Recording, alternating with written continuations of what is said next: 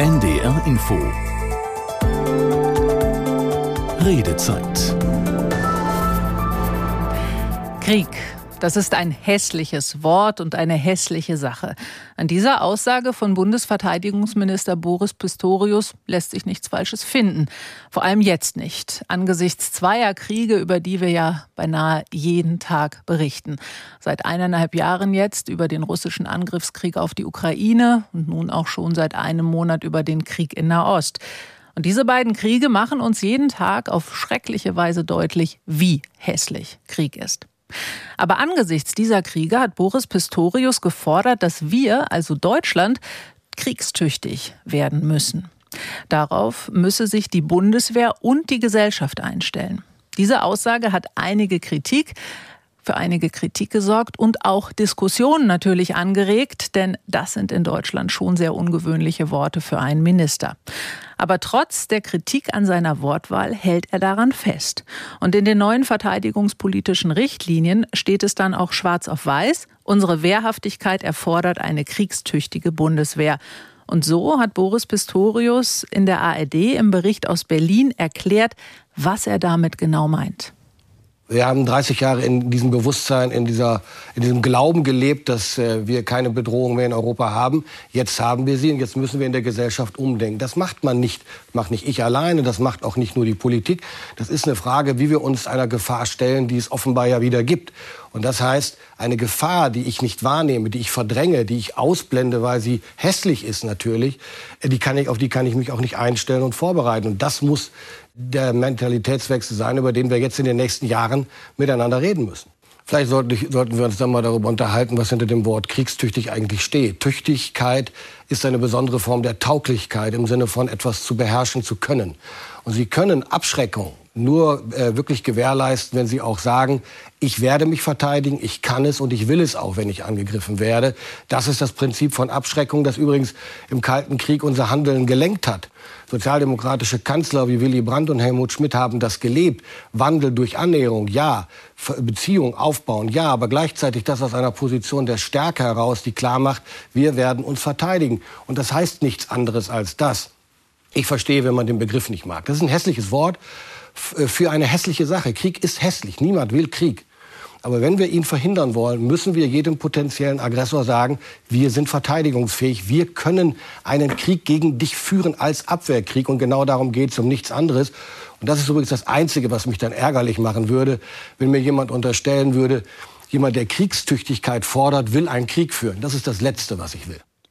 Und wir, wir wollen jetzt heute Abend darüber diskutieren, ob und wie Deutschlands, Deutschland kriegstüchtig werden soll und was das auch für die Bundeswehr in der Zukunft bedeutet, da können Sie einfach anrufen. 08000 4417 77 ist die Nummer hier zu uns ins Studio. Ich bin Janine Albrecht. Schönen guten Abend und den wünsche ich natürlich auch unseren Gästen. Zugeschaltet aus Berlin ist Ralf Stegner, SPD-Bundestagsabgeordneter und er ist auch im Auswärtigen Ausschuss Mitglied und sicherlich auch vielen aus Schleswig-Holstein bekannt. Und hier bei mir im Studio der Politikwissenschaftler Gary Schaal von der Helmut-Schmidt-Universität hier in Hamburg. Hamburg. Ja, kriegstüchtig soll Deutschland also werden. Ralf Stegner, Sie gehören zu den Kritikern innerhalb der SPD, der ja auch der Verteidigungsminister angehört. Warum lehnen Sie seine Forderung ab? Also zunächst mal muss ich sagen, ist der Boris Pistorius ein guter Verteidigungsminister, der prima kommunizieren kann mit der Truppe und der viele Dinge jetzt in Ordnung bringt, die nötig sind. Gerade um Verteidigungs- und äh, Bündnisfähigkeit wiederherzustellen. Um die geht es aber. Das Wort kriegstüchtig finde ich nicht so gelungen, weil wir sollen nicht tauglich werden für den Krieg, sondern wir sollen bündnis- und äh, verteidigungsbereit sein. Davon müssen wir die Menschen auch überzeugen. Dazu sind so Vokabeln, die aus der Zeit des Kalten Krieges und von früher her stammen, glaube ich, nicht nützlich, weil die eher die Menschen erschrecken. Der, Im Ziel sind wir uns einig, aber die Wortwahl wäre nicht meine. Ich glaube, dass das nicht hilfreich ist, sondern Bündnisfähigkeit, Verteidigungsfähigkeit, die müssen wir erreichen. Und daran ist Boris Pistorius maßgeblich dran, dass wir das auch schaffen. Und da werden wir natürlich hier in der Sendung auch noch drüber reden, wie das geschafft werden kann, dass man eben bündnis- und verteidigungsfähig wieder wird. Denn das ist die Bundeswehr im Moment ja durchaus nicht. Gary Schaal, was sagen Sie dazu? Muss Deutschland kriegstauglich werden? Ich mag den Begriff nicht. Kriegstauglich halte ich für eine unglücklich gewählte Metapher und unglücklich gewählten Begriff. Ich glaube aber, die Tatsache, dass wir uns heute hier treffen, dass wir zu dritt diskutieren, ist nur diesem Begriff geschuldet. Und dass wir uns davon irritieren lassen, ist ein Zeichen dafür, dass wir tatsächlich es noch nicht waren. Insofern es war notwendig, es ist ein sehr unschöner Begriff. Ich hoffe auch, dass er irgendwann mal ersetzt wird, zum Beispiel durch so etwas wie Comprehensive Defense, allgemeine Abschreckung, gesamt, gesamtgesellschaftliche Abschreckung, so etwas, also etwas, was auch die Gesellschaft mitnimmt. Aber um einen Diskurs anzustoßen, war, glaube ich, diese gezielte Provokation notwendig. Mhm. Und was meinen Sie? Muss Deutschland kriegstauglich werden? Was geht Ihnen durch den Kopf, wenn Sie diesen Begriff hören, wie er in den Nachrichten ja aufgetaucht ist? Rufen Sie uns an. 08000 441 ist die Nummer hier zu uns ins Studio. Und wir haben auch vorher schon mal ein paar Stimmen eingeholt. Unsere Reporterin Silvia Buckel war in Hamburg unterwegs. Also ich finde das auf jeden Fall, dass wir kriegstüchtig werden, falls wir irgendwo, dass wir schlagkräftiger werden. Die Bundeswehr ist lange vernachlässigt worden und die müsste auf den neuesten Stand gebracht werden, dass wir als großes deutsches Land auch Abwehr haben, wenn was ist und uns dann zusammenschließen können mit der EU und dagegen angehen können, wenn was kommt. Müssen wir tatsächlich überall mitspielen oder können wir auch uns mal auf die neutrale Ebene begeben? Also in Krisengebieten einsatzfähig sein ist sicherlich gut. Da sind wir wahrscheinlich nicht so richtig wahnsinnig gut. Das Wort kriegstüchtig missfällt mir total weil Krieg etwas ist, was von Deutschland nicht mehr ausgehen sollte. Verteidigungsfähig ist der richtige Begriff. Das sollten wir sein. Ich hoffe, dass wir das sind. Also wo das Geld herkommen soll, also ich finde nicht schon wieder durch Sondervermögen. Im Zweifelsfall müssten dann die Steuern auch erhöht werden. Das sehe ich kritisch. Also dann lieber das Geld für die Schulen, Kindergärten und Krankenhäuser ausgeben. Das ist wesentlich wichtiger. Und wenn uns jemand angreift, wir haben so keine Chance. Wenn man jetzt gar nichts tut, das bringt es auch nicht. Ne, die Bundeswehr ist ja ziemlich marode. Man hat ja jahrelang nichts gemacht, weil man gedacht hat, man braucht es nicht. Aber man muss sich verteidigen können. Da hat mich etwas berührt, denn ich, ich habe ja den Krieg schon mal mitgemacht als Kind und auch schwere Erlebnisse gehabt in der Beziehung. Und dass wir da so weit sind, das hat mich sehr erschüttert, als ich das gehört habe. 08000 441 ist die Nummer hier ins Studio und die hat Klaus Henke aus Emmertal schon gewählt. Schönen guten Abend. Ja, guten Abend, Herr Hamburg. Was geht Ihnen durch den Kopf, wenn Sie das Wort kriegstüchtig hören? Ja, das ist etwas erschreckend. Andererseits, äh, wie es ja eben schon gesagt wurde, das Wort hat da lange zu der Diskussion geführt. Ich bin fast 60 Jahre alt und war vor 40 Jahren selber Soldat im Rahmen der Wehrpflicht. Und äh, wir waren ja noch fest damals überzeugt, dass wir uns wehren müssten, wenn äh, der Warschauer Pakt uns überfällt. Und Wehrhaftigkeit, äh, Wehrtauglichkeit, Verteidigungstauglichkeit war damals eigentlich etwas, was in jeder Familie zu Hause war, weil aus jeder Familie ein Kind oder mehrere Kinder Soldat werden musste. Jetzt ist für uns die Bundeswehr sowas wie die Müllabfuhr äh, ich muss mich da nicht drum kümmern, das machen andere. Mhm. Tatsächlich gehört aber zu einer Verteidigungsfähigkeit mehr, wir sehen das jetzt, ähm, es gehört auch die Möglichkeit dazu, Nachschub zu produzieren. Und das haben wir 30 Jahre lang gemeint, nicht zu benötigen, auch zu Recht vielleicht oder sicher zu Recht. Und äh, durch den Angriffskrieg ist uns jetzt klar geworden, dass diese Zeit vorbei ist. Und da muss man sich umstellen. Und das wird sehr, sehr viel Geld kosten, das wir alle werden aufbringen müssen. Und dieses Wort und die Diskussion, die Herr Pistorius da angestoßen hat, ist vielleicht genau das Richtige, um die Diskussion zu bringen. Denn das, was der Kanzler gesagt hat, es muss ein Ruck durch Deutschland gehen oder wir haben eine Zeitenwende, das war vielleicht nicht aufgetönt genug. Aber genau darum geht es. Wir müssen aufpassen, dass wir nicht kassiert werden, dass wir nicht angegriffen werden, dass wir wehrhaft sind, ohne jemanden zu bedrohen. Das muss immer auch mit wichtig bleiben. Wir wollen niemanden bedrohen. Wir sind ein friedliches Volk. Ich bin jedenfalls friedlich. Und das sollten wir auch nach außen äh, demonstrieren bei aller Wehrhaftigkeit. Und deshalb ist kriegstüchtig vielleicht nicht so wirklich äh, der super Begriff, aber er hat uns aufgerüttelt. Vielen Dank, Herr Henke. Bleiben wir nochmal bei diesem Begriff kriegstüchtig.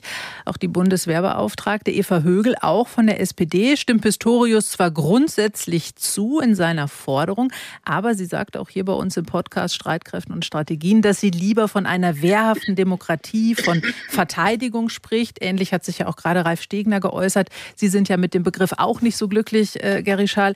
Aus dem Begriff Kriegstüchtigkeit erscheiden sich auch die Geister bei unseren Mails, die wir schon bekommen haben. Da schreibt zum Beispiel Matthias Jansen aus Osterholz-Scharmbeck, die deutlichen Worte des Ministers begrüßt er. Es sei endlich an der Zeit, Ehrlichkeit in diese Debatte zu bringen. Oder Michael Esch aus Wunsdorf schreibt, Pistorius hat recht, die Bundeswehr müsse fähig sein, einen Krieg zu führen, damit sie gleichzeitig auch verteidigungsfähig ist. Dahingegen ist Sari Uhur aus Bremen und Jakob Eser aus Hannover Hannover, die sind nicht so begeistert. Herr Esau schreibt, Bund, der Bundeskriegsminister, so nennt er den Verteidigungsminister, will wohl die Bevölkerung auf den Dritten Weltkrieg einstimmen. Und der Uhr schreibt, er war erschrocken, als er das Wort kriegstüchtig in den Nachrichten gehört habe. Und er habe erst gedacht, es handele sich da im Radio um einen historischen Beitrag und eben nichts Aktuelles. Und er fragt, ob Deutschland nicht genug Lehren aus der Vergangenheit gezogen hat. Hm. Gary Schall, Schauen wir nochmal auf die Vergangenheit. Schwieriger Begriff, kriegstüchtig in Deutschland. Kriegstüchtig ist ein unglaublich schwieriger Begriff, weil er in den 30er Jahren des letzten Jahrhunderts genutzt wurde und dementsprechend auch eigentlich heute tabuisiert ist. Dann stellt sich die Frage, warum nutzt ein Minister, der eine sehr gute Rhetorik besitzt, diesen Begriff? Mhm. Und ich glaube, dass man die rhetorische Nutzung folgendermaßen erklären kann.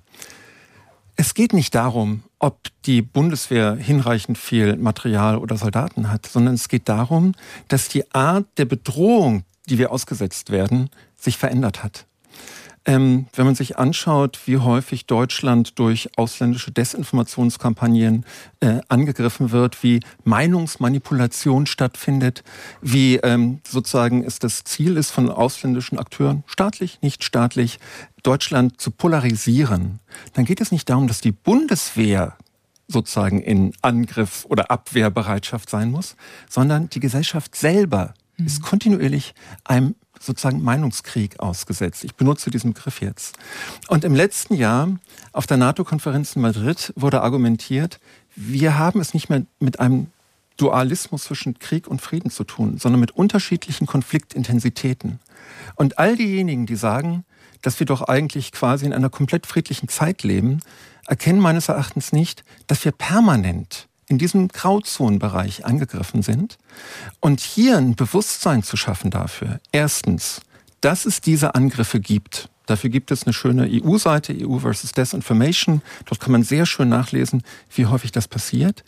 Und dass wir quasi bereit sind darauf, dass irgendetwas passieren wird. Das kann etwas sein wie eine weitere unterseeische Leitung, die angegriffen wird, oder es kann ein Stromausfall sein oder ähnliches darauf vorbereitet zu sein und dann nicht in Panik oder Chaos oder ähnliches mhm. zu verfallen, das ist für mich auch das, was er mit kriegstüchtig gemeint hat. Das Problem ist nur, wenn wir kriegstüchtig hören, denken wir ans Militär und nicht an die Gesellschaft. Und das macht den Begriff letzten Endes doppelt falsch, weil die, die er ansprechen wollte, uns, Bürgerinnen und Bürger, holt er damit nicht ab. Das hat man auch in den O-Tönen gemerkt. Und jetzt lautet die Frage, wie schaffen wir es, den sinnvollen Kern, nämlich dass wir uns dieser Gefahr bewusst sind, reinzubringen, ohne Angst zu haben, das hat der Stegner von gesagt, aber gleichzeitig trotzdem ein Bewusstsein für die Bedrohung zu haben. Das ist die Herausforderung.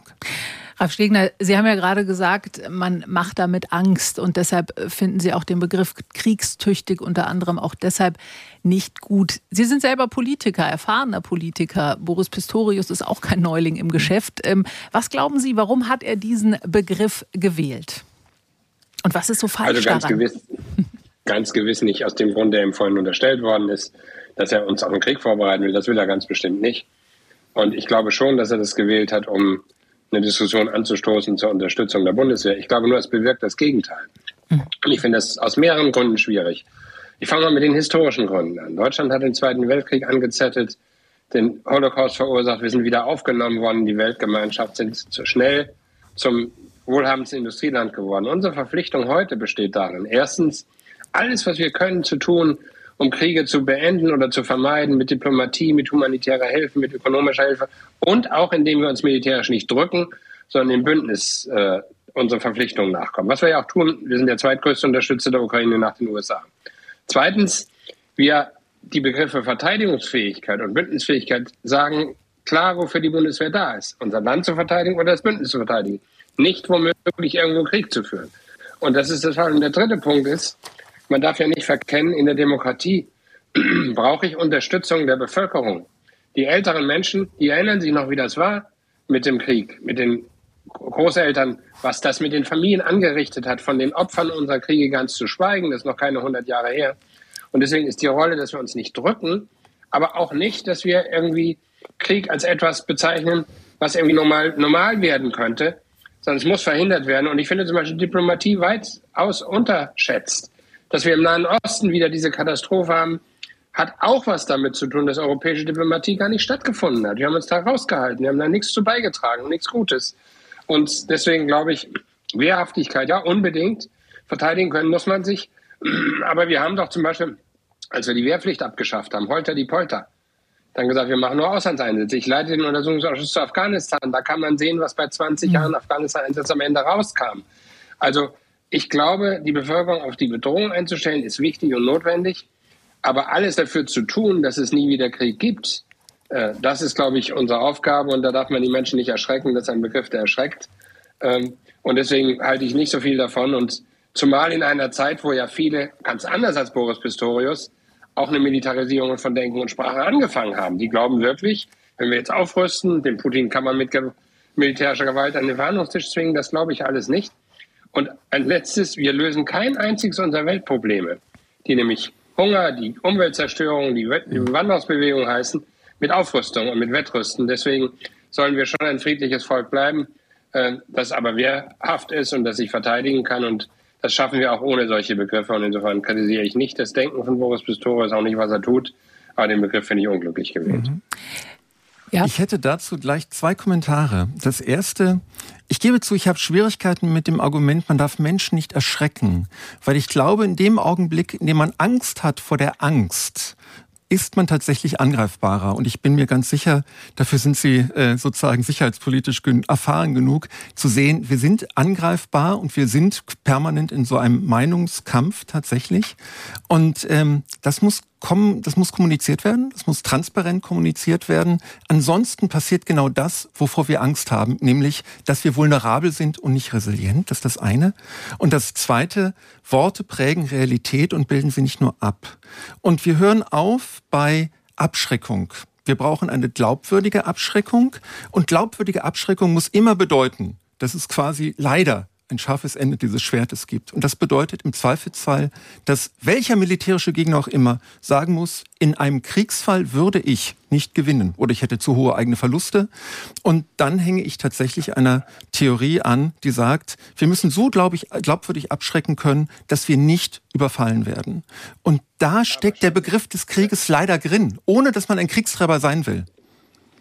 Nein, aber wissen Sie, das mit dem Erschrecken, das habe ich auf Politiker bezogen. Okay. Politiker sind nicht dafür da, in der Demokratie Menschen zu erschrecken. Mhm. Sie sehen ja, dass die rechtsradikale AfD Prozente einfährt, indem sie tut, als sei sie eine Friedenspartei. In mhm. Wirklichkeit wollen die den Diktator Putin unterstützen. Sie tun das aber und haben damit auch einen gewissen Erfolg, weil sie den Leuten einreden, guckt mal, die führen einen Krieg, das ist nicht unserer. Und man muss verstehen, das Soziale, das Innere und das Äußere sicher zusammengehören. Ich darf nicht mhm. das eine gegen das andere ausspielen.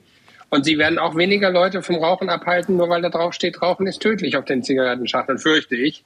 Also das Erschrecken ist noch kein Vorgang, der zu guten Ergebnissen führt. Da würde ich ganz gerne auch noch einen Hörer mit in die Runde holen, denn das ist ja hier unsere Redezeit, Ihre Redezeit 080441777. Andreas Fisset aus Frankfurt am Main ist gerade in der Leitung. Schönen guten Abend.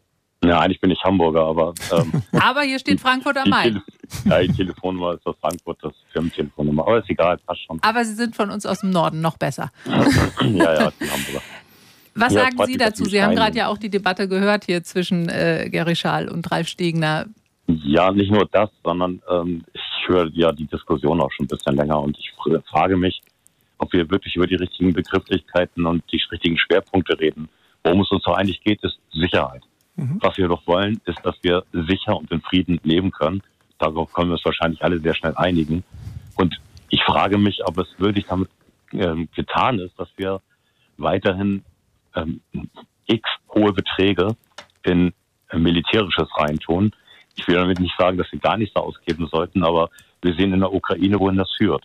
Und das wird zu gar nichts führen, das wissen wir auch alle. Das wird sich eben halt weiter aufwiegen, weil sich die, äh, die, die Köpfe genauso gegenstehen wie die Sandkistenjungs, die eben halt ihre patriarchalen Spiele machen.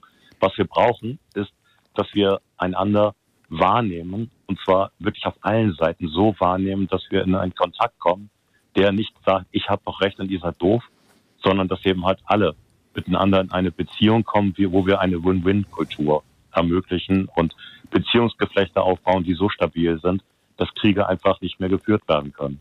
Und das hat was damit zu tun, wie wir miteinander umgehen. Im Moment ist das immer der andere, der der Böse ist. Egal wo es ist, reden wir darüber, dass der andere, den wir vermeintlich als den Unrecht bezeichnen, ähm, Unrecht hat und wir sehen unsere eigenen Balken nicht. Und das ist in allen Konflikten so. Ich meine, ich mache sehr viel Coaching und Mediation. Ich weiß, wovon ich spreche. Und das ist immer sehr spannend zu sehen, was es bewirkt, wenn man mal sich in die Schuhen der anderen begibt. Dann verändert sich ganz viel. Hm. Vielen lieben Dank, Herr Fissé. Das würde ich gerne mit Gerald Schaal noch mal vertiefen. Beziehungsgeflechte war hier mhm. ein Stichwort. Wenn man sich jetzt den Angriffskrieg gegen die Ukraine anschaut, gab es ja eigentlich so ein Beziehungsgeflecht zu Russland. Mhm. Und am Ende hieß es dann, naja, Wladimir Putin hat es jetzt aber doch anders gemacht und hat uns vielleicht auch nur was vorgespielt die vielen Jahre und man hat es vielleicht alles nicht richtig gedeutet. Also mhm. darüber haben wir ja nun rauf und runter auch berichtet. Aber wo sehen Sie mögliche Beziehungsgeflechte eben auch für diesen Ansatz, dass man sagt, einander wahrnehmen und mhm. eben nicht weiter aufrüsten, es führt zu nichts? Das erste, wir hatten in den 90er Jahren und in den Anfang der 2000er Jahre genau das, ja, weitaus freundlichere Beziehungen zu, zu Russland und auch die sozusagen das, das Abgeben der, der Nuklearsprengköpfe durch die Ukraine war ja tatsächlich ein Akt der wechselseitigen Anerkennung auf eine Zukunft, die friedvoll sein soll. Also genau das, was der Hörer gerade gesagt hat, war ja eine Wirklichkeit, die dann einseitig gebrochen würde. Und so sehe ich mir quasi eine Welt wünsche, die auf Kooperation basiert, deren wechselseitig eingehalten wird, würde ich auch weiterhin sagen, es war ein russischer Angriffskrieg, ja, der freiwillig von russischer Seite kam und bei dem ich nicht sehe, dass er von westlicher Seite provoziert wurde, geschweige denn von der Ukraine. Da hätte ich also eine andere Deutung. Und ähm, die wirklich spannende Frage ist, obwohl die ja eigentlich gar nicht zu unserer heutigen Sitzung gehört, ist, wie kann man dann quasi eine Postkriegsordnung denken, ja, mhm. und welche Position muss Putin oder ein anderer haben, damit man tatsächlich wieder zu so etwas Ähnlichem kommt wie gemeinsame Gespräche. Aber ich glaube, das ist heute interessanter nicht unser Gedanke. Punkt. Füllen ja? wir noch mal eine genau. andere Redezeit. Kann man sich genau. auch noch mal eine Stunde für Zeit nehmen, glaube ich. Genau, genau, genau. Aber ähm, unabhängig davon, ähm, ich glaube, dass äh, ich bin ich bin kein Militarist. Ich bin, ich wünsche mir genauso Frieden wie alle anderen. Wir haben bloß, glaube ich, eine unterschiedliche Vorstellung davon, ab wann wir von einem Akteur, der nicht friedlich gesonnen ist, nicht angegriffen wird. Und das hatte ich vorhin schon gesagt, ich glaube, eine glaubwürdige Abschreckung ist notwendig. Und für mich ist eine glaubwürdige Abschreckung auf der einen Seite notwendig auf der Ebene der Bundeswehr, Ausstattung und so weiter, ja, und auf der Ebene einer Gesellschaft, weil man inzwischen durch den das Tragen von Streit innerhalb einer Gesellschaft, ja, Gesellschaften viel effektiver destabilisieren kann, ja, oder die Tatsache, dass man irgendwie kein Vertrauen in die Regierung hat, kein Vertrauen in öffentliche Medien, unterminiert unsere Demokratie von innen fast genauso schlimm, wie es sozusagen physische Angriffe auf Infrastrukturen wären.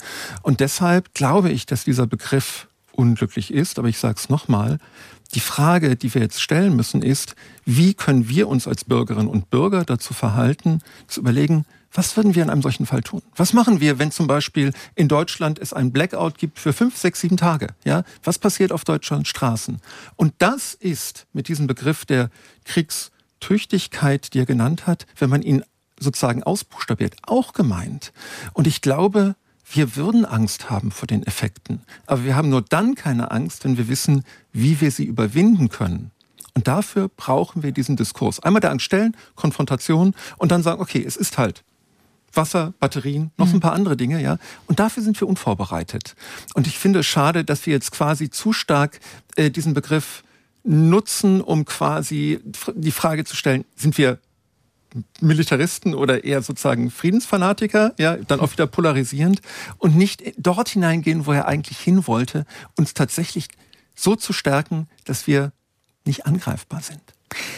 Herr Stegner, Sie sitzen in Berlin im Bundestag, Sie sitzen im Ausschuss, Sie bekommen die Debatten dort mit. Wie wird in Berlin darüber diskutiert? Sie setzen sich ja auch weiterhin dafür ein, dass eben der Diplomatie Vorrang eingeräumt wird und eben nicht einer Militarisierung. Aber wie wird das in Berlin diskutiert und warum werden diese Sachen, die Herr Schaal jetzt ja auch gerade anspricht, immer eher am Rande angesprochen? Angriffe auf die Infrastruktur, die uns ja viel eher treffen könnten, als jetzt das Panzer hier bei uns in Deutschland einrollen würden.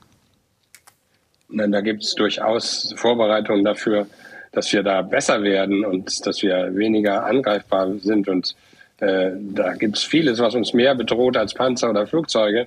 In der Tat, die kritische Infrastruktur, wie das genannt wird, außer Kraft zu setzen, das geht ganz schnell.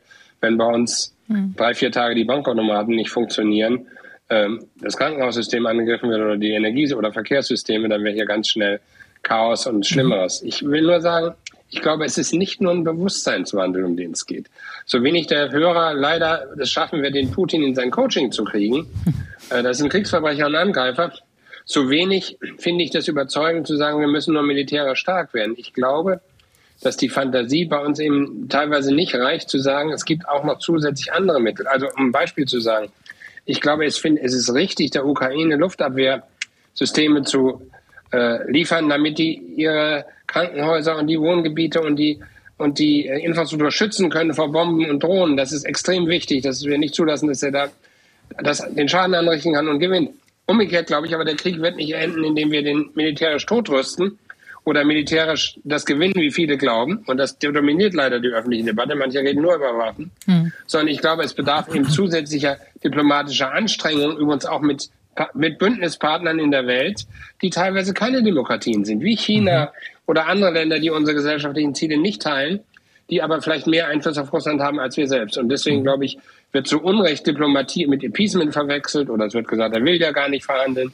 Das funktioniert eben nur hinter verschlossenen Türen. Das mhm. ist der Punkt. Über Waffen kann jeder öffentlich reden. Und das schon zu verstehen, dass es nicht alleine der militärische Blickwinkel sein kann, denn man sieht am Ukraine-Krieg, der funktioniert auch nicht. Wir gehen jetzt in den nächsten Kriegswinter. Mhm. Und das will ich dann doch nochmal sagen. Krieg ist nicht nur ein Wort, sondern Krieg bedeutet für die Menschen in der Ukraine jeden Tag Tod, Zerstörung, Vertreibung, Traumatisierung, Vergewaltigung, Entführung, all diese schrecklichen Dinge oder in Gaza. Und was wir gesehen haben in Israel mit den schrecklichen Anschlägen dort, mhm. das ist furchtbare Gewalt. Und deswegen ist jeder Kriegstag einer zu viel. Sie hören die NDR Info Redezeit und wir diskutieren darüber, ob Deutschland kriegstüchtig werden muss. Und gleich nach den Nachrichten wollen wir dann auch noch mal wieder schauen auf den Zustand der Bundeswehr. Was braucht es denn, damit diese Armee auch kriegstüchtig oder verteidigungsfähig ist, wie es andere lieber aussagen? Gleich nach den Nachrichten. NDR Info. Die Nachrichten. Um 21.31 Uhr mit Martin Wilhelmi. 60 Milliarden Euro aus ungenutzten Corona-Krediten dürfen laut dem Bundesverfassungsgericht nicht in den Klima- und Transformationsfonds verschoben werden. Finanzminister Lindner hat nun eine Ausgabensperre für den Fonds verhängt. Auf die Verabschiedung des Bundeshaushalts 2024 wirkt sich das Urteil nach Ansicht der Regierung nicht aus. Die Opposition sieht das anders. Aus der NDR Nachrichtenredaktion Konstanze Semide. Unionsfraktionschef Merz forderte, die parlamentarischen Beratungen über den Etat zu unterbrechen. Die Bundesregierung müsse für das kommende Jahr einen verfassungskonformen Haushalt vorlegen. Auch die Verbände stellen Forderungen. Greenpeace verlangte etwa, der Kanzler müsse seine Richtlinienkompetenz nutzen, um die Bürger auf dem Weg zur Klimaneutralität finanziell zu unterstützen. Der Hauptgeschäftsführer des Paritätischen Schneider will, dass die Schuldenbremse ausgesetzt wird und die deutsche Umwelthilfe ruft die Ampel auf, kostensparende Maßnahmen umzusetzen setzen, ein Tempolimit auf Autobahnen etwa und eine andere Dienstwagenbesteuerung. Bahnreisende müssen sich auf Zugausfälle einstellen. Die Gewerkschaft der Lokführer hat zu einem bundesweiten Warnstreik aufgerufen, der um 22 Uhr beginnen soll. Auch im Norden ist mit massiven Behinderungen zu rechnen, unter anderem in Hamburg. Von dort berichtet Oliver Wuttke. Tagsüber will die S-Bahn morgen einen Notbetrieb anbieten auf den Linien S11, S21 und S31. Beim letzten Arbeitskampf reichte es zumindest für einen 20-Minuten-Takt. Einen Notbetrieb soll es auch bei den Regionalzügen in Schleswig-Holstein geben. Die Bahn betreibt ab Hamburg die Linien nach Westerland, Flensburg-Kiel, Lübeck und Büchen. Die Nordbahn nach Itzehoe wird nicht bestreikt, auch nicht der Metronom Richtung Bremen oder Lüneburg. Trotzdem raten die Bahnunternehmen, wer kann, solle im Homeoffice bleiben und Reisen verschieben. Die israelische Armee hat nach eigenen Angaben im Al-Shifa-Krankenhaus in, in Gaza-Stadt Waffen und Militärtechnologie der Hamas entdeckt. Ein Sprecher sagte, auch eine Kommandozentrale sowie IT-Infrastruktur seien gefunden worden.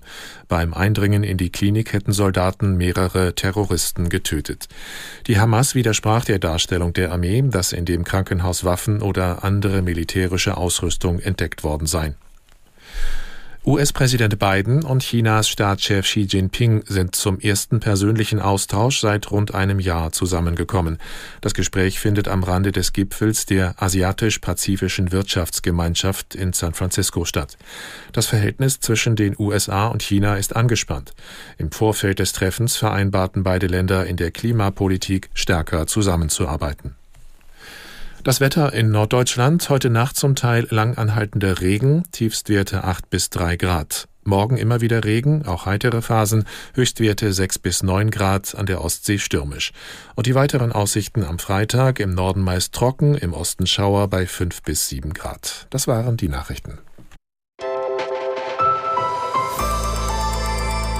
NDR Info Redezeit Deutschland müsse kriegstüchtig werden. Mit dieser Aussage hat Verteidigungsminister Boris Pistorius eine ziemlich große Debatte und Diskussion ausgelöst. Im März hatte Pistorius offen gesagt, dass die Bundeswehr nicht verteidigungsfähig sei. Da gab es keinen großen Aufschrei. Jetzt aber sagt er, Deutschland müsse eben kriegstüchtig werden. Ja, und dazu passt auch die Frage von Lias Ruschepaul aus Lübeck. Und er fragt nämlich, wie kriegstüchtig die Bundeswehr jetzt schon ist. Also ob sie bei einem eventuellen Auslösen des NATO-Artikel 5 ihren Teil zur Verteidigung Deutschlands und des Westens beitragen kann. Und oder wie kriegstüchtig sie denn noch werden muss. Also welche Investitionen noch tätig werden müssen. Da stecken einige Fragen da drin. Die Hauptfrage ist, ist Deutschland kriegstüchtig oder verteidigungsfähig? Ralf Stegner, wie bewerten Sie das im Moment? Die Antwort ist relativ klar, oder? Ich glaube, dass wir, als wir die Wehrpflicht abgeschafft haben und uns eingerichtet haben auf Auslandseinsätze im Wesentlichen, äh, uns nicht mehr so sehr mit der Frage befasst haben, ob wir in der Lage sind, unser Land zu verteidigen oder das Bündnis, äh, unsere Bündnisverpflichtungen zu erfüllen, weil man ja auch davon ausging, dass es vielleicht nicht so nötig sei. Nun haben wir beides festgestellt, dass das mit den Auslandseinsätzen so eine Sache ist. Ich leite, wie gesagt, den Afghanistan-Untersuchungsausschuss. Da waren wir 20 Jahre. Da könnte man vieles zu sagen, was da rausgekommen ist. Vor allen Dingen aber, äh, wie, egal wie man zur Bundeswehr steht, die Bundeswehr ist eine Parlamentsarmee. Die muss eine Ausrüstung haben, wo man sich nicht mit blamiert. Und da sind andere Länder deutlich besser dran. Da ist in den letzten Jahren zu wenig geschehen. Da war allerdings auch das Beschaffungswesen katastrophal. Die Rüstungsindustrie hat sich auch nicht mit Ruhm bekleckert. Vieles andere mehr. Das muss in Ordnung gebracht werden. Das macht Boris Pistorius.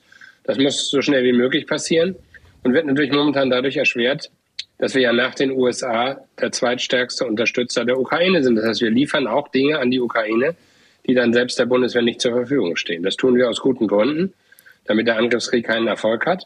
Aber das hat natürlich die Folge, dass es ein bisschen dauert, äh, bis wir den Zustand hergestellt haben, den wir, glaube ich, schon brauchen.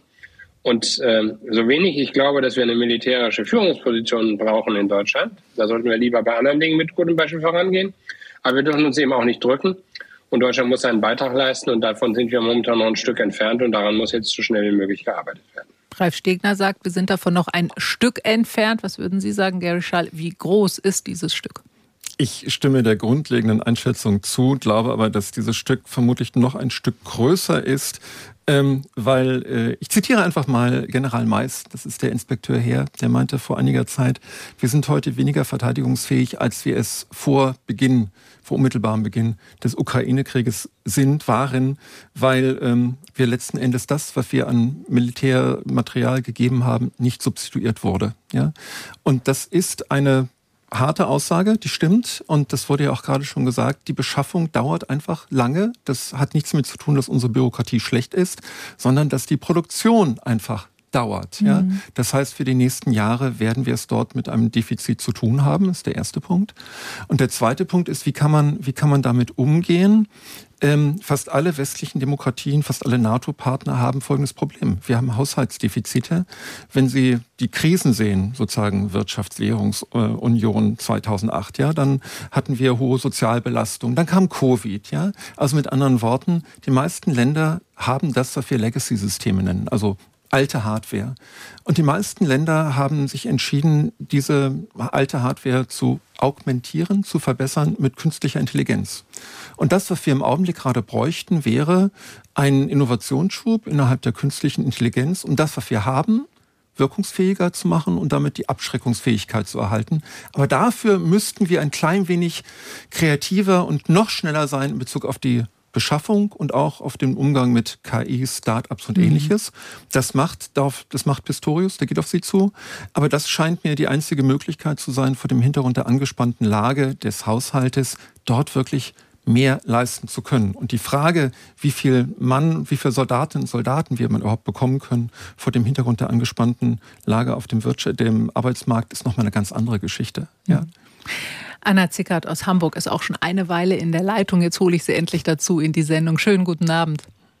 Ja, guten Abend. Ich hoffe, ich habe gerade nicht mit Geräuschen gestört. Überhaupt gar nicht. Wunderbar, sehr schön. Kriegstüchtigkeit, darüber reden wir heute Abend. Und jetzt im Moment schauen wir so ein bisschen auf den Zustand auch der Bundeswehr, der ja auch entsprechend sein muss, damit eben auch eine Armee verteidigen kann. Was sagen Sie dazu? Also erstmal wollte ich sagen, dass ich ähm, ähm, es gab schon viele tolle Beiträge und ich bin da auch der gleichen Meinung, dass es äh, man von kriegstüchtig, also nein, ich bin der Meinung, dass man von Verteidigungsfähigkeit sprechen muss und nicht von Kriegstüchtigkeit. Mhm. Ähm, was bei der Bundeswehr ähm, ja fehlt oder wie, wie gut die aufgebaut werden muss, das kann ich gar nicht genau einschätzen. Oder, ne, aber ne, ich denke auch, dass wir da schon investieren sollten. Also so wie man jetzt dieses Weltgeschehen beobachtet, ähm, ist das wohl leider so tatsächlich. Ähm, aber ich denke eben auch, es gibt so einen Satz, also den, den Spruch habe ich mal gehört, ähm, bedenke gut, ähm, ob du dir wirklich eine Waffe zulegst, weil, weil, es besteht immer das Risiko, dass du sie einsetzt. Mhm. Und ich denke, dass es wichtig wäre, dass äh, Deutschland sich da wirklich auch an die, ähm, es gibt ja so Kriegsregeln und Gesetze, dass man bestimmte Waffen eben nicht einsetzt, aus, ähm, weil die zu grausam sind und sowas. Ähm, das wäre mir natürlich dann schon wichtig und dass auch andere ja andere Sachen ähm, investiert wird. Also zum Beispiel in die Friedenspolitik, also dass man mit Verbündeten nochmal spricht, ne, dass man das vorantreibt international, äh, da vielleicht mehr Verbündete äh, sucht. Ähm, und eben auf anderen Ebenen. Auch auf es wurde ja auch die gesellschaftliche Ebene angesprochen. Da ähm, finde ich, sind derzeit sehr viele Unruhen zu sehen in Deutschland und es wird auch mehr Gewalt eingesetzt, was, was ich mit Sorge beobachte. Also unter, unter äh, also innerhalb der Gesellschaft. Mhm. Und das finde ich ist halt auch noch ein Punkt, der da mit reinspielt. Mhm. Vielen lieben Dank, Frau Zickert. Und wir bleiben ganz in der Nähe von Hamburg und gehen nach Schenefeld. Dirk Peddinghaus hat aus Schenefeld zum Telefonhörer gegriffen. Schönen guten Abend. Was Schönen macht bei Abend. Ihnen der Begriff Krieg? Ja, also äh, vielleicht nochmal zusammenfassend. Ich glaube, alle Gesprächsteilnehmer waren sich einig, dass von deutschem Boden kein Krieg ausgehen wird. Ähm, in Zukunft nicht. Dafür haben wir zu viele historische mhm. Altlasten und es steht auch schlichtweg in unserem Grundgesetz. Was mich wundert, ist aber, ähm, dass man um diesen Begriff Kriegstauglichkeit so rumeiert. Herr Stegner spricht von äh, Krieg in der Ukraine, er spricht vom Krieg in Israel. Ähm, wenn man angegriffen wird, ist, ist man im Krieg. Und äh, um sich da zu verteidigen, muss man kriegstauglich sein. Also so einfach sehe ich das. Ich habe äh, wirklich Bedenken, wenn deutsche Politiker immer äh, um diesen heißen Brei herumreden. Mhm. Was glauben Vielleicht. Sie, würde es bringen, wenn Sie, so wie Pistorius es ja jetzt getan hat, er hat eben die Kriegstüchtigkeit in die Debatte eingebracht. Was bringt das? Also ich finde es äh, ganz toll, denn äh, Sie sind auf Sendung mit diesem Thema und ich glaube, die Gesellschaft muss über dieses Thema diskutieren. Mhm. Ähm, es ist auch richtig gesagt worden, es reicht nicht aus, die Bundeswehr zu ertüchtigen. Die Gesellschaft muss ertüchtigt werden und auch die zivil-militärische Zusammenarbeit muss, muss stärker wieder in den Vordergrund äh, kommen. Denn äh, Waffen alleine werden keinen Krieg beenden. Das äh, steht äh, ganz klar und das sieht man in der Ukraine und das sieht man auch in Israel. Ähm, es ist also ein Zusammenspiel. Und wir haben gerade gehört, KI ist äh, ein, ein Schlagwort. Wir werden täglich angegriffen äh, über äh, Internet mhm. und ähnliches. Da können Sie mit Waffen wenig anrichten. Also müssen wir wehrhaft sein in der gesamten Bandbreite der Verteidigung der Bundesrepublik.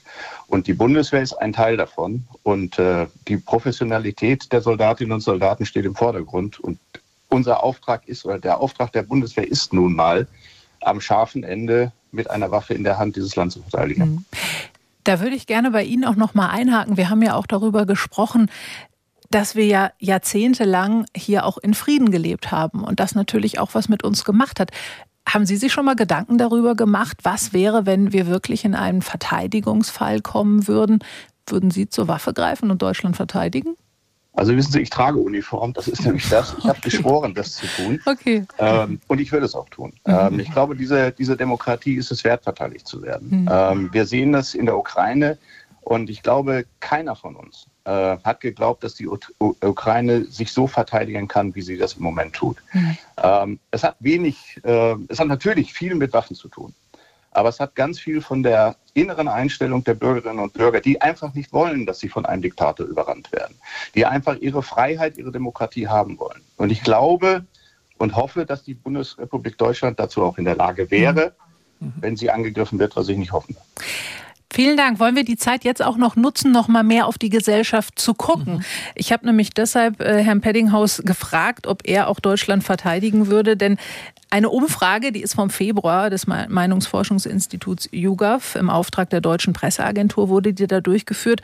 Und da kam heraus, dass fast jeder Vierte im Kriegsfall so schnell wie möglich das Land verlassen würde. Nur fünf Prozent würden ihr Land verteidigen, sich zum Kriegsdienst melden. Elf Prozent gaben an, sie würden sich freiwillig melden, anderweitig als mhm. eben im Kriegsdienst dann zu helfen. Herr Stegner, was muss passieren, damit in der Gesellschaft da auch ein Umdenken stattfindet? Ich will jetzt nicht sagen, dass jeder zur Waffe greifen soll oder das äh, sich vorstellen kann, aber damit geht ja auch einher, was ja auch schon immer wieder als es auch um die Einsätze in Afghanistan ging, äh, diskutiert wurde, eben auch einen Rückhalt für die Bundeswehr in der Bevölkerung zu schaffen. Ist das nicht auch wichtig?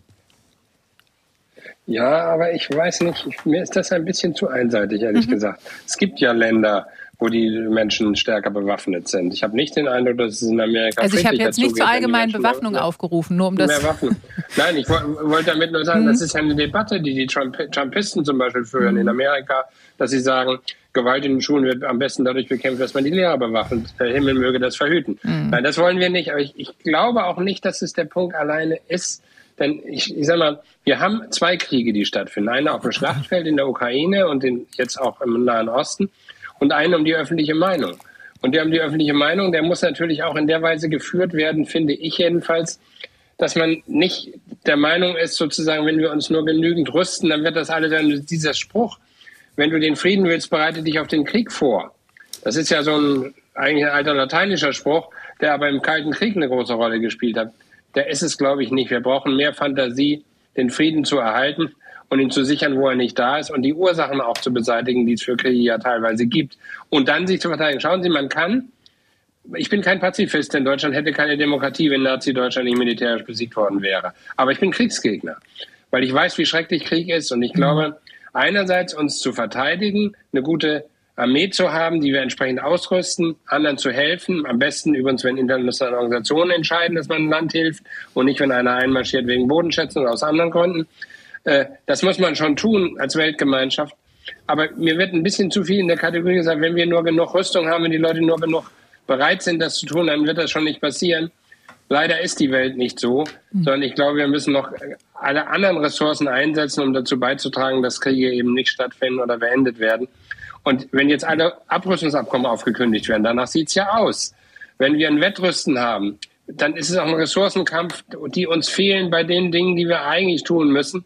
Denn Kriege entstehen eben auch um Wasser zum Beispiel, um Dinge, die, wo wir was für tun könnten.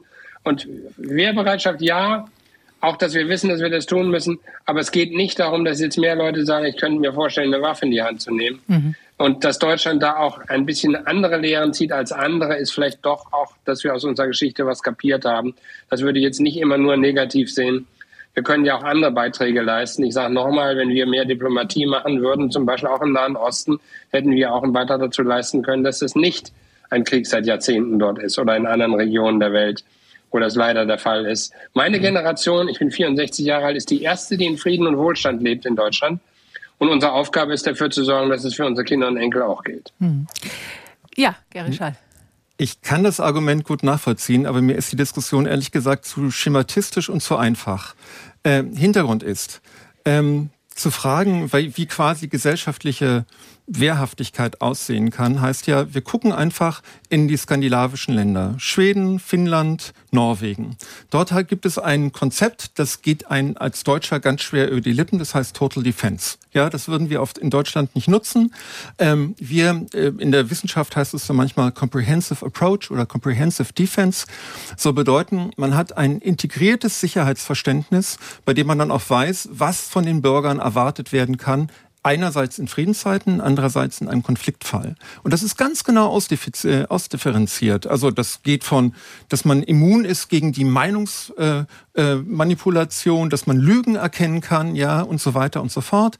Das bedeutet aber auch, dass die Öffentlichkeit weiß, was passiert, wenn zum Beispiel Stromausfälle sind, dass man weiß, an wen kann man sich wenden, wenn es keine öffentlichen Kommunikationskanäle gibt. Das bedeutet aber auch, sollte es tatsächlich, Gott bewahre, einen Kriegsfall geben, dass man als Bevölkerung weiß, was kann man sozusagen im Inland machen, denn dann haben wir tatsächlich so viel Logistikketten und ähnliches, äh, um die Truppe zu unterstützen. All das sind dann die Dinge. Es geht nicht darum, dass man die Bürger mit einer Waffe ausstattet. Jeder, der das sagt, tötet die Diskussion und unsere Sicherheit, weil er sie auf etwas verkürzt, was falsch ist. Und wir könnten uns einfach diese Länder anschauen. Und Schweden ist ein schönes Beispiel für ein Land, dem man nicht nachsagen würde, es ist grundmilitaristisch. Und trotzdem haben sie diese nach dem Kalten Krieg sozusagen erst abgeschafft, dann mit der sozusagen Aggression von Russland wieder eingeführte Idee der Total Defense und die haben Informationshefte, ja, die mhm. sie jedem, äh, die sie jedem Haushalt zur Verfügung stellen und sozusagen Weiterbildung. Norwegen ebenso. Und wenn man tatsächlich, und das wäre jetzt die einzige Kritik, die ich habe, wir haben die nationale Sicherheitsstrategie. Die ist vor kurzem rausgekommen, da gibt es ein integriertes Sicherheitskonzept. Ja, genau das, was wir brauchen, nicht nur militärisch denken, sondern auch in die anderen Bereiche. Warum kommen die verteidigungspolitischen Richtlinien kurz danach und sind nicht Teil einer integrierten Sicherheitskonzeption der Bundesregierung, dann hätte man die Verbindungen herstellen können, die wir jetzt gerade in der Diskussion erst nachträglich machen. Ja, das ist zeitlich doch ein bisschen schlecht, aber wir können viel lernen und dann kommen wir weiter. Und das ist das Tolle an dieser Sendung, das machen zu können. Herr Stegner, ähm, ist es auch so, dass sich auch die Bundesregierung in dieser Zeitenwende auch erstmal zurechtfinden muss äh, und so dann auch äh, die Kritik ja gerade von Herrn Schaal, warum ist das nicht gleich ein gesamtes Konzept? Warum wird da immer so nachgeschoben? Naja, ich glaube schon, dass die Bundesregierung in schwierigster Zeit äh, eine ganze Menge mhm. geschafft hat. Wir sind relativ gut durch den Winter gekommen, besser als andere. Wir sind der zweitgrößte Unterstützer der Ukraine. Wir haben die, das Sondervermögen beschlossen. Das hätte sich vorher niemand vorstellen können. Also ich glaube schon, dass wir eine mhm. ganze Menge gemacht haben. Aber ich gebe Herrn Schaal recht. Ich glaube, dass gerade die Punkte, die er genannt hat, dass wir in der Lage sind zu erkennen, wie wir uns gegen Bedrohungen wehren können. Und das sind ja teilweise solche Bedrohungen, wie er sie geschildert hat. Da können wir was von den Skandinaviern lernen, übrigens sehr zivile Völker. Mhm. Die wollen keine Waffen, die bei ihnen stationiert werden. Die haben grüne Grenze zwischen Finnland und Russland. Und es tut übrigens der, daran kann man übrigens auch sehen, die Lage ist gar nicht so schlecht. Dass Finnland und Schweden zur NATO dazukommt, hilft uns, was die Sicherheit an der Ostsee angeht, hilft unseren baltischen und polnischen Freunden, ist für Putin kein Gewinn, sondern das Gegenteil, hat sich da verrechnet. Das ist eine gute Sache, dass sie dazukommen. Das stärkt unser Verteidigungsbündnis. Es sind gute Gesellschaften. Aber es gibt eben halt auch eine andere Diskussion, die darf man nicht übersehen, die viele führen, die jetzt glauben, sozusagen, man muss nur der Rüstungsindustrie jeden Wunsch von den Augen ablesen, dann ist alles gut. Und das ist eben auch der falsche Ansatz. sondern wir müssen das schon in der Breite betrachten. Und wir müssen die Bevölkerung mitnehmen. Das darf man nicht verkennen in der Demokratie. Sie müssen immer Mehrheiten kriegen, anders als in der Diktatur. Dem Putin sind seine Leute egal, da gibt es keine demokratische Opposition. Das ist hier Gott sei Dank anders. Und hier kann man über solche Fragen reden. Und die müssen gesellschaftlich diskutiert werden. Und man muss dem NDR sagen, er hat ja auch einen Verdienst mit so einer Sendung, weil das dann geschieht dass man auch mit Bürgerinnen und Bürgern, nicht nur unter Fachleuten sozusagen über sowas diskutiert. Mhm. Das ist gut so. Über einen Punkt haben wir heute noch gar nicht gesprochen. Wir haben jetzt aber nur noch wenige Minuten. Trotzdem mache ich dieses Fass jetzt noch mal auf. Das Thema Geld. Wir haben ein 100 Milliarden Sondervermögen. Das sind Schulden, die für die Bundeswehr genutzt werden sollen. Es sieht so aus, dass spätestens 2027, 2028 dieses Sondervermögen dann auch aufgebraucht sein wird. Und dann wird geschätzt, ja, eigentlich braucht im Moment sind es rund 50 Milliarden, die im Etat für Verteidigung zur Verfügung stehen. Da müssen eigentlich 25 oder 30 Milliarden pro Jahr dann mehr noch dazukommen.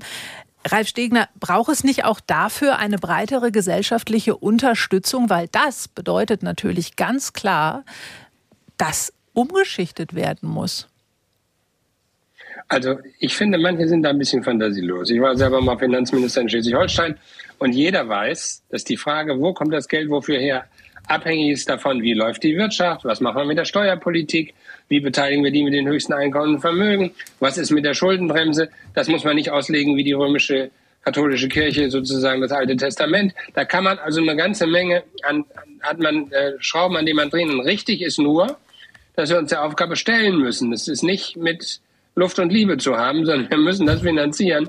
Aber das geht nicht, indem wir einfach sagen, wir schieben jetzt mal 20 Milliarden rüber.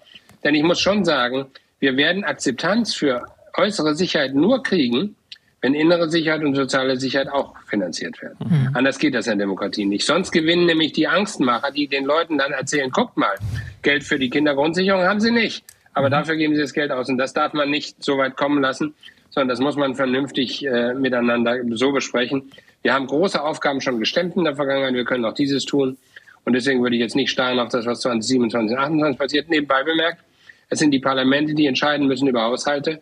Und ich habe da mehr Vertrauen in demokratische Politik als vielleicht andere, dass uns das dann auch gelingen wird, wenn es notwendig ist, dass wir das, die Mittel auch aufbringen. Gary Schall hat schon die Hand gehoben. ja, lieber Herr Stegner, ähm, ich würde Ihnen einem Punkt widersprechen. Und zwar natürlich, äh, das sozusagen, es ist das schönste Recht, äh, äh, das Haushaltsrecht. Aber was Deutschland nicht hat, ist eine nachhaltige Strategie der Finanzierung.